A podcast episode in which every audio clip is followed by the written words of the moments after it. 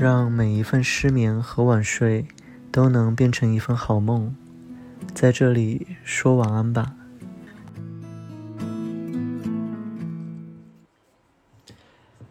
Hello，大家好，欢迎来到说晚安吧第一期。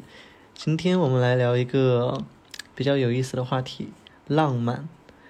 我是播主 Maxi，今天我和我的好朋友米娅搭档，米娅在旁边。Hello，大家好。所以你你为什么会突然想做这样一期播客，说晚安吧？因为我觉得，就我自己平时睡眠质量是属于忽好忽差那种。之前的话呢，就有一次我就大失眠，大失眠，我就点到了我另外一个好朋友叫小胖，他唱歌特别好听，我就把他的唱吧点了出来。那一次，literally 我是听着他的唱吧睡着的，我当时就觉得还蛮，也不是说开心呢，就是我当时觉得蛮宽慰的。就很晚的时候，你能够听到一个很熟悉的声音，在，也不说哄你睡觉吧，但是好像是在陪着你的样子，我就觉得当时有一种舒坦的感觉。后来呢，其实我发现我身边很多的朋友，或者是说蛮在乎的人，他们都习惯晚睡或者习惯失眠。我就觉得，如果说有一种形式能够，嗯，给他们说个晚安，用另外一种形式陪他们 入睡，也是一个比较好的状态。所以想做这样一个系列，然后可能和我，或者是说和我的好朋友们聊一些话题。大家如果说睡不着的时候可以听，这个也是比较初衷的一个想法了。嗯嗯，这想法倒也蛮浪漫的啊、我觉得是关于第一期内容，就是聊这个浪漫这个话题，也斟酌了很久。因为本来我的想法呢，不是我前几天去沈阳旅游嘛，然后在沈阳看到了今年的第一场雪，所以我第一期本来是想录，嗯，下雪天发生的事情，因为我的几个朋友他们有的是北方人，那从小到大能够看到过雪，像我的话呢，可能从小到大都是生活在纬度相对比较低一点的地方，很难看到。那在沈阳的这些天，本来要折转去阿那亚的，上一次去阿那亚的记忆特别开心，也是和几个朋友一起去，然后晚上就在海边就喝酒啊、聊天呐、之类的，我觉得那个情景特别的浪漫，所以本来是想在沈阳录一期下雪的，然后再去阿那亚录浪漫，但阴差阳错，因为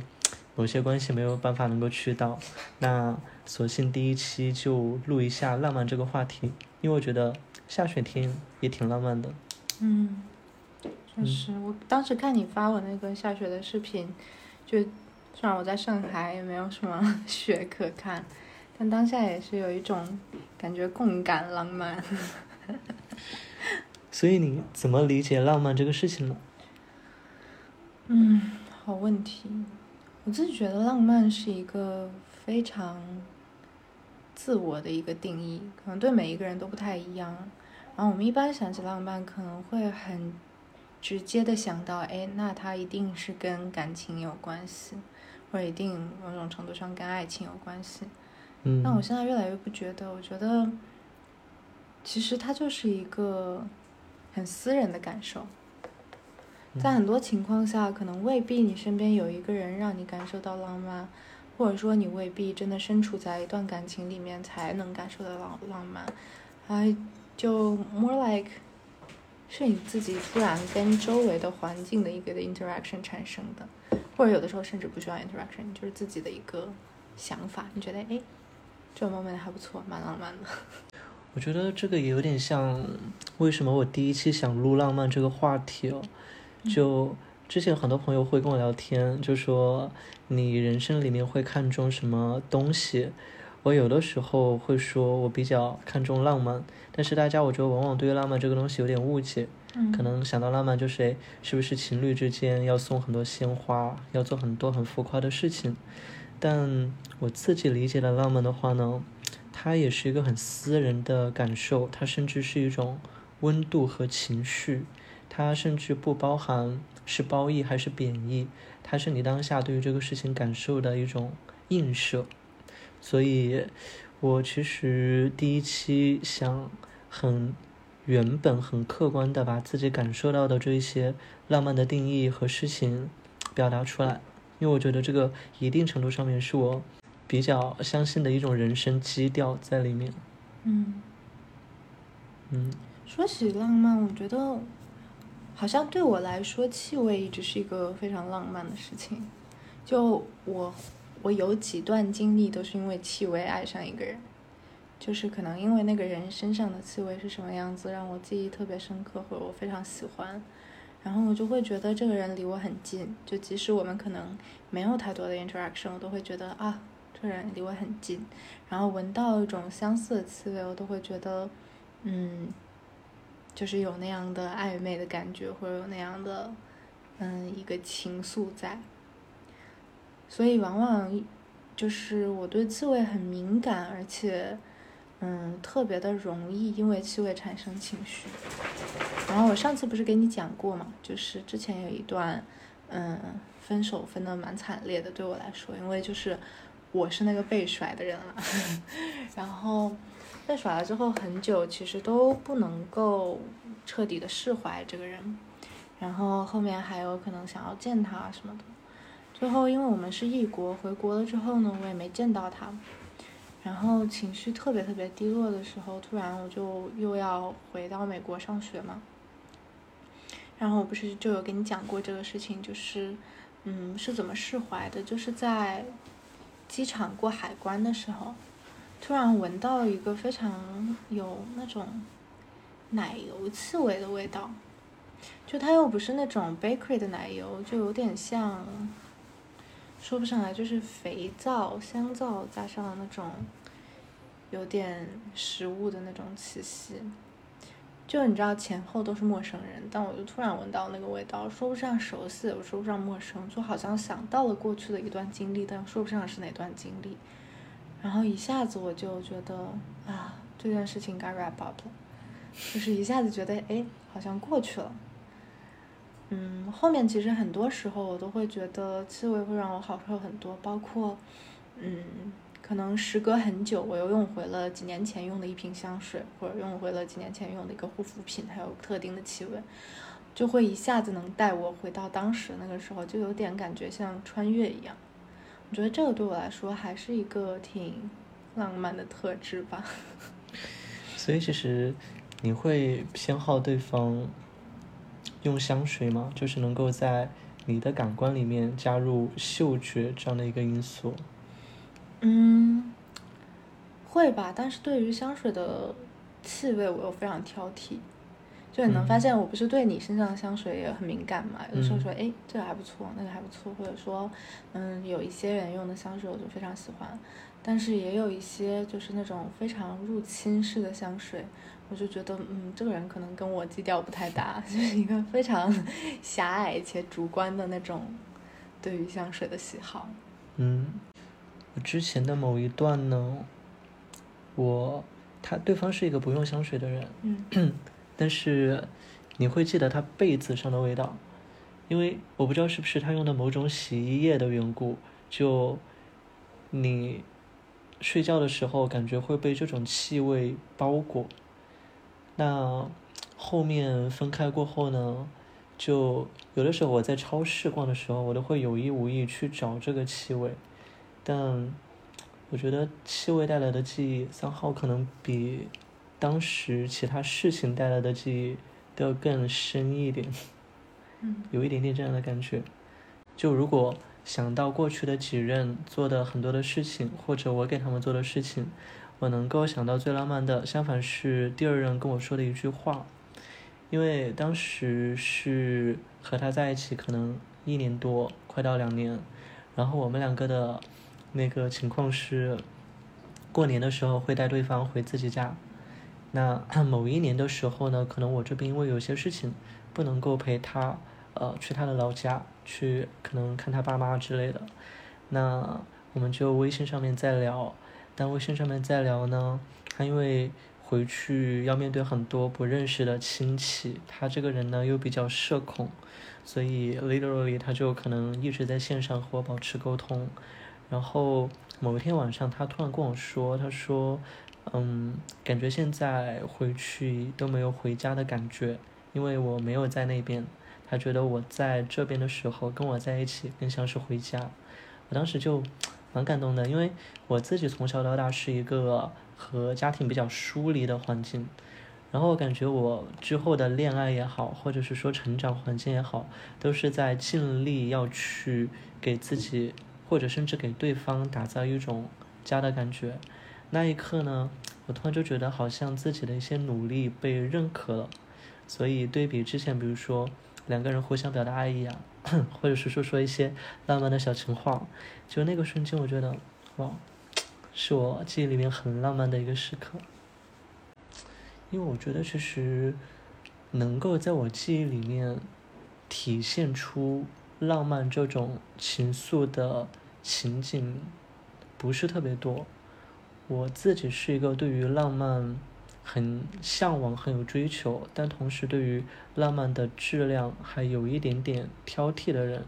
所以很多时候我觉得我自己感受到的浪漫是源自当下，对方可能都没有察觉到的一些小瞬间，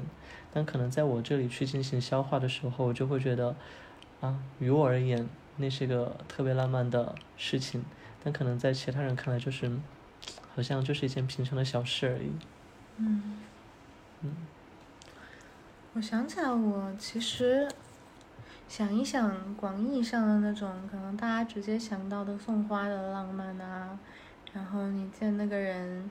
嗯，可能给你准备了什么那种很刻意的浪漫，好像也有经历过。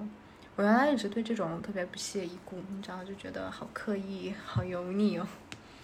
让我想起来，最开始我男朋友追我的时候。嗯，当时我们两个没没有确定关系，他就只是在追我，然后他去纽约的机场接我，然后因为就两个人在一个我知道他喜欢我，但是我又不是很确定的情况下，正面就会尴尬嘛。但我就记得我从机场出来，他抱了一捧非常大的玫瑰花，然后你知道当下我就我很尴尬，我觉得啊机场那么多人，然后就。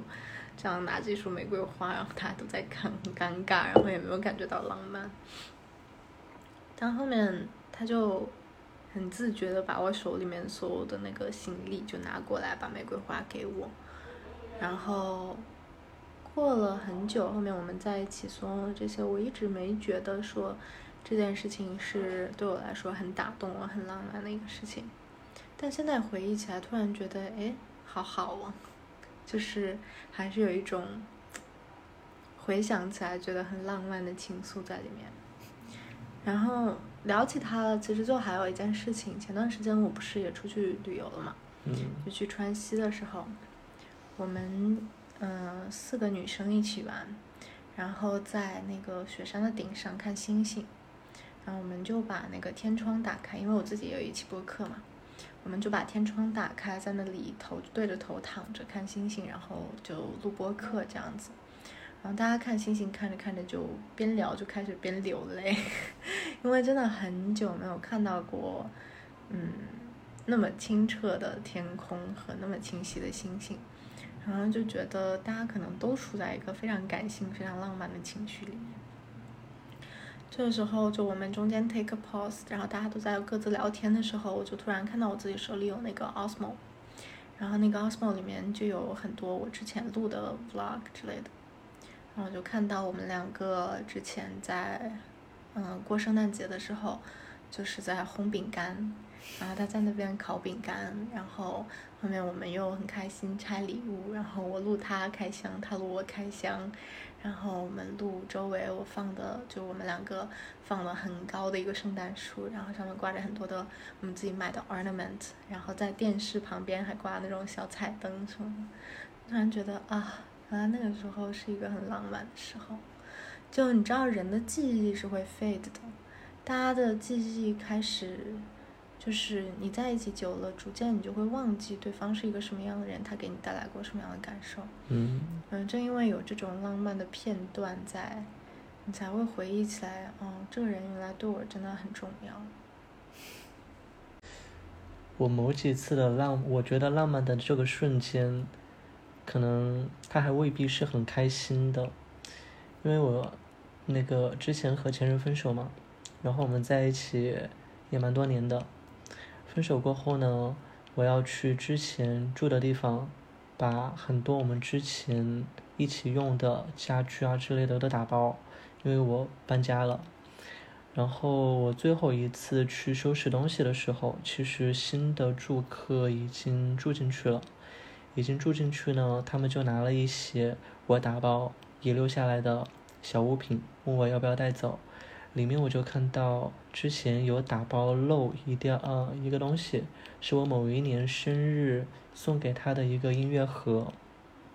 因为之前我们两个不知道从什么时候开始啊，就是有约定彼此的生日或者是说那种情人节我们就不送礼物，因为这个东西特别的折腾。我们两个平时又住在一起，其实也没有什么需要特别买特别用的。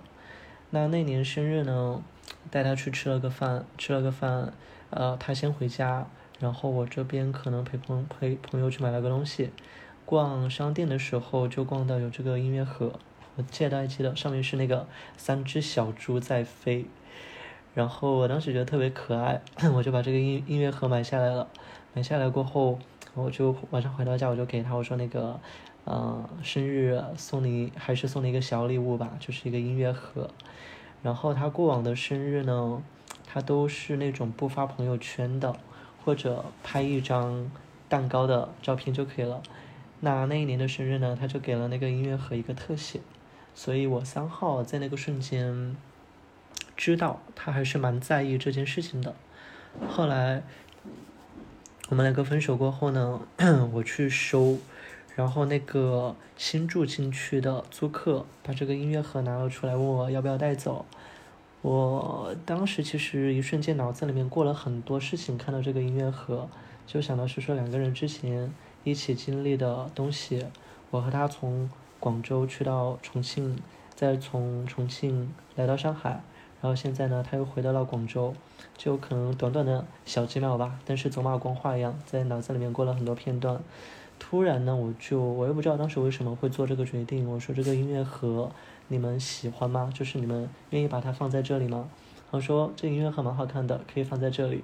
我说那这个音乐盒呢，我就送给你们了。就当时的感觉，一来其实是其实是觉得，如果这个音乐盒能够继续看新的租客很开心的住在这里，我觉得也是一件很幸福的事情。那。也算是跟过去道个别吧。那这个音乐盒可能从此以后它就不是我的了，也不是他的了，是另外的人的。然后见证别人的生活。当时出来的时候，其实心情蛮难受的，但是不知道为什么就有就有一种浪漫的心情在里面。我觉得好像有的事情它有了更好的归属，大家都在各自向前。就有一种心态上的浪漫，那就我觉得爱情其实说了很多了，友情上或者朋友上，你有觉得什么能够戳动你浪漫的点吗？我觉得有更多吧，因为我一直觉得朋友是一个非常对我来说定义非常的高，就我会把。朋友的 tier 分得很清楚，对我来说，可能很近的人很少，大部分人都是泛泛之交。那真正跟我同频的人，就更容易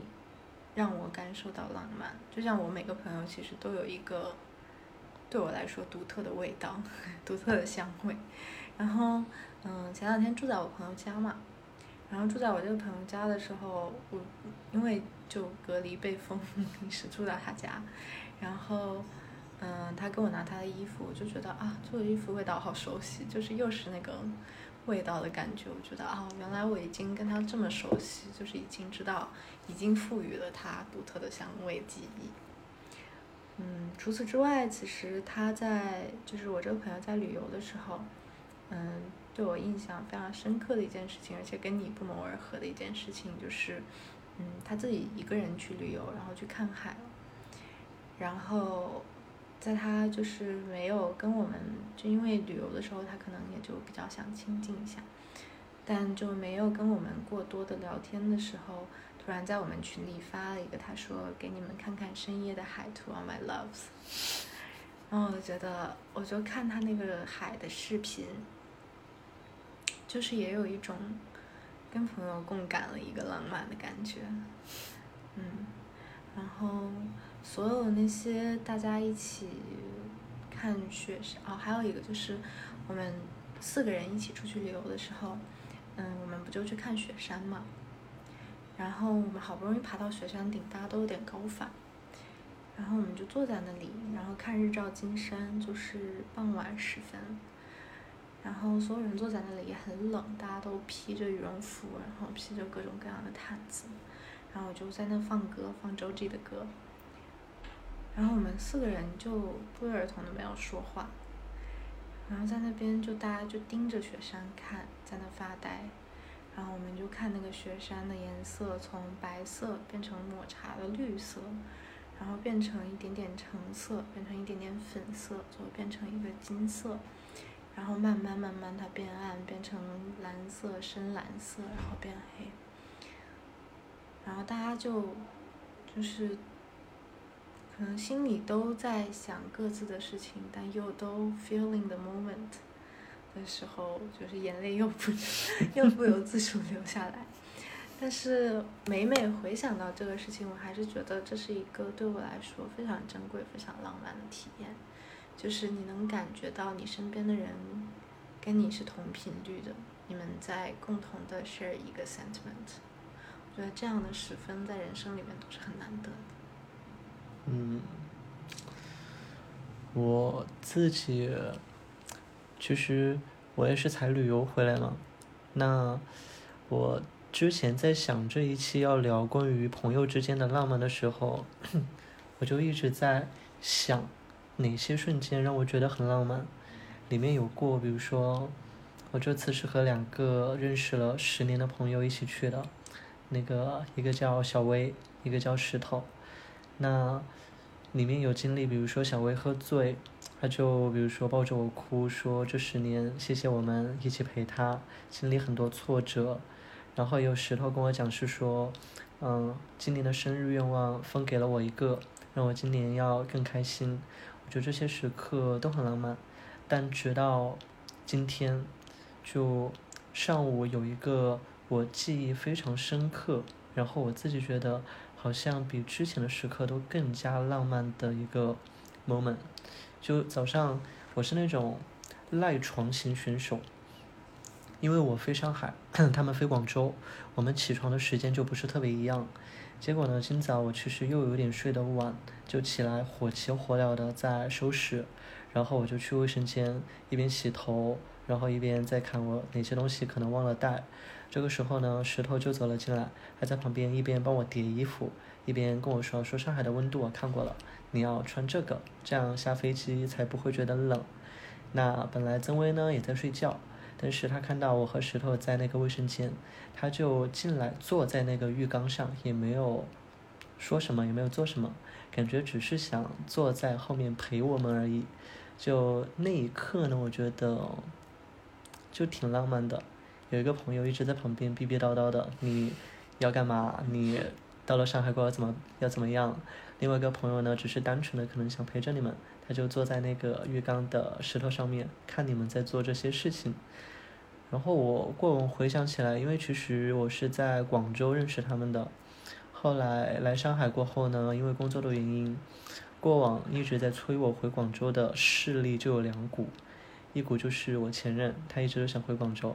一股呢就是在广州的这几个朋友一直都说，哎，你什么时候回来啊？巴拉巴拉的。然后后面每一次回广州呢，可能有的时候会住在他们家。我就今天上午突然，他们把我送上车，然后我一个人在滴滴上面的时候，我就一直在回忆。然后我意识到，之前每一次回广州，他们送我上车，都会送到楼下目送我离开，就那种感觉，有一点像你爸妈。要送你去读书，然后站在那里目送那个滴滴离开。我之前一直都把这个东西当的比较习以为常，然后我不觉得有什么，嗯，能够让我突然回忆起的点，但今天上午在厕所收拾东西的时候，然后后面一个人坐在滴滴上，我就那个车越越开越远，然后我就从那个后视镜里面一直在看他们，他们两个呢就站在大堂那里就目送我这个车离开，我就想起来好像之前每一次回广州，嗯，他们送我去机场都会这样。那那个瞬间，我就觉得其实友情也挺浪漫的，好像不知不觉之中，比我的爱情更浪漫一点。这好像有一个电影《非诚勿扰》，我我至今已经记不清那个电影具体的东西了，但我记得，嗯，葛优的那个朋友，我记得他是来日本见他嘛。然后他就在那个最后他们分别的时候，应该很多年没见，然后许久见了一次，然后这分别又很久不见，然后就记得那那个人他一个人，就他们分别之后，他的那个朋友一个人开着车，在那个大阪的道路上，然后就放着歌，然后边边听边哭边走掉的那个感觉。其实有的时候朋友可能真的能给你更多的浪漫感。嗯。不过说到电影这个，你记得上次去你家的时候，不是我有想看一部电影叫《余命十年》吗？嗯。但当时因为你家的网速实在太慢，就没有看到。那这一次国庆呢，和另外两个朋友出去，我们就在那个无锡找了个私人影院，把这部电影看了。嗯。我觉得里面有一个场景，我觉得很残忍，但是。给我浪漫的观感很强。这部电影呢，其实讲的就是这个女主，她可能活不久了，知道自己，嗯，可能在五年或者八年过后会去世，但她特别年轻，在这个时间点遇到了另外一位男生，他们两个就相爱了。那这个男生并不知道这个女主可能正在通往去世的这个道路上，他知道女生有病，但是不知道那么严重。那这个女生就中间这些过程，其实一直瞒着这个男生在进行交往。那这个男生，他就跟这个女生说：“他说那个下个月可不可以陪他去滑雪？因为他特别喜欢滑雪，然后特别想跟自己喜欢的人一起去滑雪。但这个女生的身体，身体其实当时已经到了一个不是特别 OK 的状态，但她还是答应了，并且她。”为此感到开心和激动。他们到了滑雪那天呢，那个男生在滑，女生没有办法运动，就只能够在下面用那个录影机一直在拍。拍完了过后呢，这个男生说：“你为什么不来一起滑？”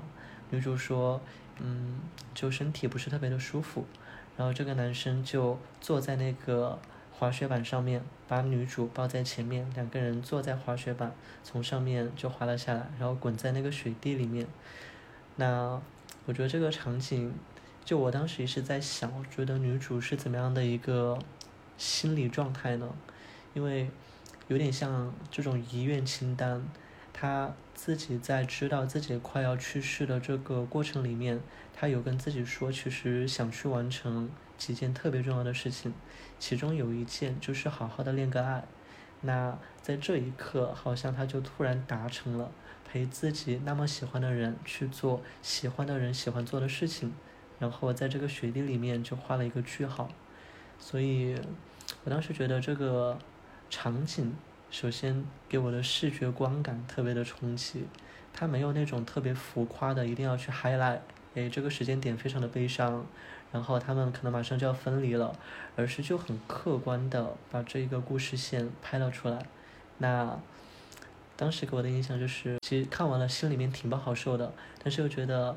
这个女主能够在去世之前去完成一件自己那么想做的事情，这个事情本身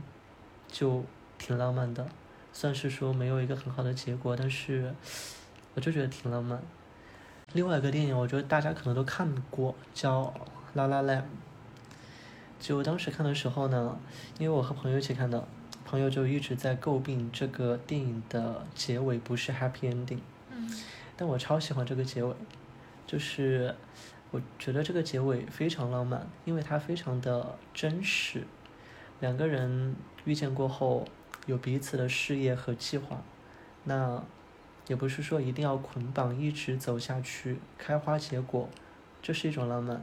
但是两个人能够有自己坚持的决定，然后走上不同的人生道路，并且都为这个自己选择的道路骄傲和坚持，我觉得这样的一种是生活常态，并且也是生活之中我自己更喜欢的一种浪漫。我前一天、前两天还重新看了一遍《Call Me by Your Name》，一直就是一个我很喜欢的电影嘛。嗯。然后看到结尾的时候，其实原本我觉得上一次看的时候，可能，嗯，年龄啊、经历啊都还没有那么多，然后看的时候就没有那么多那么深的感受。再看的时候，看到他们在，嗯，叫彼此的名字，把彼此名字当做自己名字在叫的时候，嗯。就有一种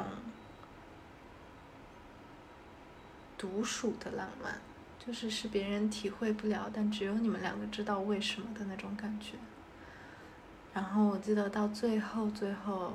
，Oliver 来电话跟阿六说：“嗯，我要结婚了。”然后阿六说：“That's great news。”然后他，然后阿六说。就对着 Oliver 说 “Elio，Elio，Elio，Elio”，就是叫自己的名字嘛，因为 “Call me by your name” 嘛。然后就突然感受到了那种，其实浪漫是一个私人且 exclusive 的事情，可能周围的人都没有办法理解为什么这样子对你们来说是浪漫的，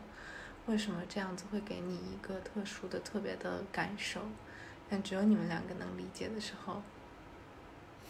那个浪漫可能就更加浪漫。我在看，因为《Call Me by Your Name》，我之前也看过，然后我觉得里面其实电影蛮多桥段都是大家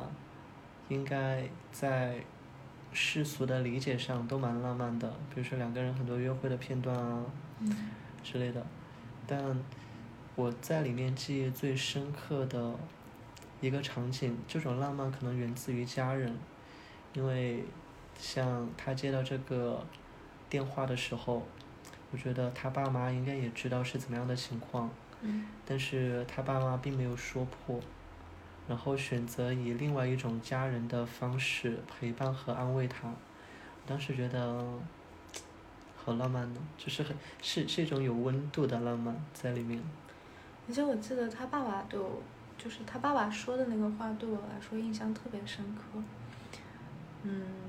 因为阿六在 Oliver 走之后不是非常难受嘛，然后他爸爸跟他说说，as a parent，我觉得你可能觉得或者大部分的家大部分的家长都会希望你赶紧把他忘掉并且 move on，但是我不希望，我觉得人的感情是有限的，有一天你可能没有那么多强烈的感情，大意了，我不记得具体的话，但就是有一天你可能没有那么多的强烈的感情，所以我希望。你能够每分每一秒体会你自己所现在在经历的感情，因为这才是一个嗯值得的体验。我觉得人很多时候你总会受伤害，你总会受到一些不公平的事情，或者你总会有想不开的时候，总会有爱而不得的时候。所有这些时候，如果大家能够更多的 focus 在我要体会我自己的这一分钟。我要体会我的痛苦，跟我的纠结，以及我对那个人放不下的所有这些感情的时候，可能就是一个对自己的浪漫。我觉得这个点我蛮喜欢的，对自己的浪漫。嗯，我今年 actually 还做了差不多的事情。就我记忆里面，今年应该是为数不多，或者甚至是唯一一次，我生日的时候是在单身。然后，因为过往的生日，你对象他们都会帮你忙前忙后，去准备很多的惊喜，和你的朋友们可能去安排你要吃什么，甚至给你买礼物、买鲜花之类的。今年我不是和你们吃饭嘛，你们到了过后都问我谁送的花，我说我自己给自己买的，因为之前每一次生日，对象可能都会准备，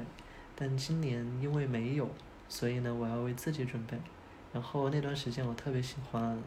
在家里面弄一些花花草草之类的，就给自己挑了一束花，然后带到当天的生日的聚会上面。我觉得有的时候，你因为你自己很懂自己，你可能。通过自己的举动，能够给自己最好的浪漫的一种体现，这个行为本身也挺浪漫。最后聊一下这个吧，因为最近我特别关注那个诺贝尔奖，看似特别不相关的，和浪漫扯扯不上任何关系的物理，但今年好像大家都觉得这个诺贝尔奖颁得特别的浪漫，颁给了那个量子纠缠。然后我大概去读了一下里面为什么会觉得浪漫，而且大家为什么会这样想，是因为经历的实验好像论证了冥冥之中的结果，好像似乎它更具备主观性。就像两个粒子纠缠过后，不论它们隔多远，你依然能够通过一个粒子的状态打破物理。空间的规则，去知道另外一个粒子它的状态。大家就我觉得中文里面博大精深，大家就把这个东西看成了很多，比如说你为什么会想念一个人，为什么你做梦会梦到一件事情，为什么你当下会有一些情绪，这些东西似乎都找到了一些科学的理由，而不是说当下你是无理由的自己主观的再去拥有这种状态和情绪。那很多事情就显得更加的合理化，并且这种东西在往往大家认知里面，可能比如说相对论的基础就是你信息的传递超光速过后会，比如说扭曲空间之类的，这个东西是不存在的。但现阶段好像这种状态，包括你的思念、你的信息的传达，在这种物理物理规律下面，它就合理了，它打破了。大家以为的世界的基准，慢慢的朝着一种更哲学、更浪漫的状态在进行迈进。所以我当时看到这个颁奖的一些解释，然后看了很多网上的人的一些评价，当时就觉得，哇，今年的 颁奖好浪漫呢，好像你过往很多你自己的一些经历，你以为是你自己主观的，但好像他们打破了时间和空间的限制。是两个人，或者是说是你和另外一种状态共同发生的，所以你好像没有是说因为这个情绪和状态变得更孤单，它相反是另外一种陪伴。这个浪漫定义还蛮理科的哦。是，因为之前我一直在想要怎么样结尾，但恰好最近呢，我在网上刷到一首理科生写的诗。是一个读气象学的学生，他在自己的毕业论文的一个结词，也想趁这个机会可能分享给大家。这首诗叫做《我相信》，是来自兰州大学的张盘红写的。